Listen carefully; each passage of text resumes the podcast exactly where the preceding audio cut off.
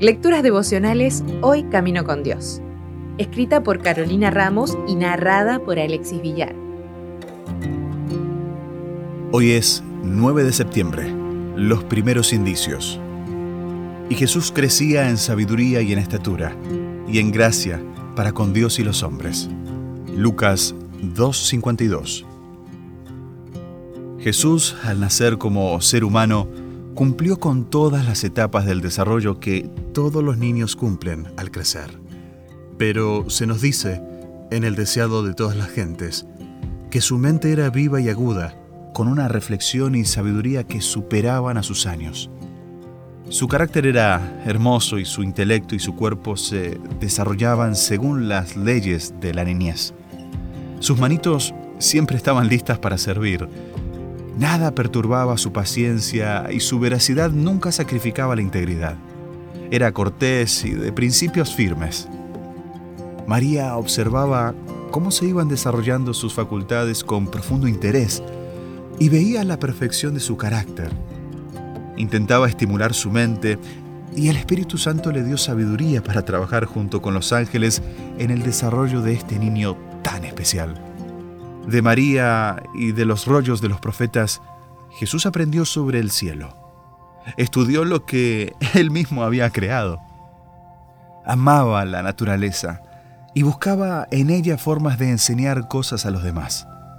En el mismo libro El deseado de todas las gentes dice, los ancianos, los tristes y los apesadumbrados por el pecado, los niños que jugaban con gozo inocente, los pequeños seres de los vergeles, las pacientes bestias de carga, todos eran más felices a causa de su presencia. Aquel cuya palabra sostenía los mundos podía agacharse para socorrer a un pájaro herido. No había nada tan insignificante que no mereciese su atención o sus servicios. No sabemos cómo habrán sido los primeros balbuceos de Jesús cuándo dio sus primeros pasos, cómo cayeron sus primeros dientes, pero sabemos que fue un niño amable, que tuvo a disposición los medios que pueden ser empleados para educar a los niños también hoy.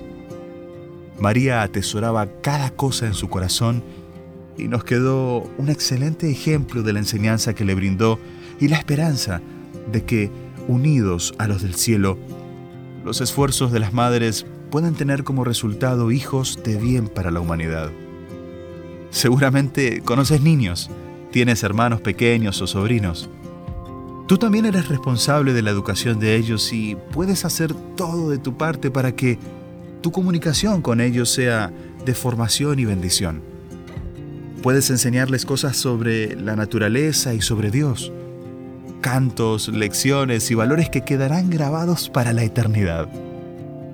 Así como Jesús, puedes comportarte de manera tal que todos sean felices en tu presencia también. Esos pueden ser los primeros indicios de tu relación con Él. Si desea obtener más materiales como este, ingrese a editorialaces.com.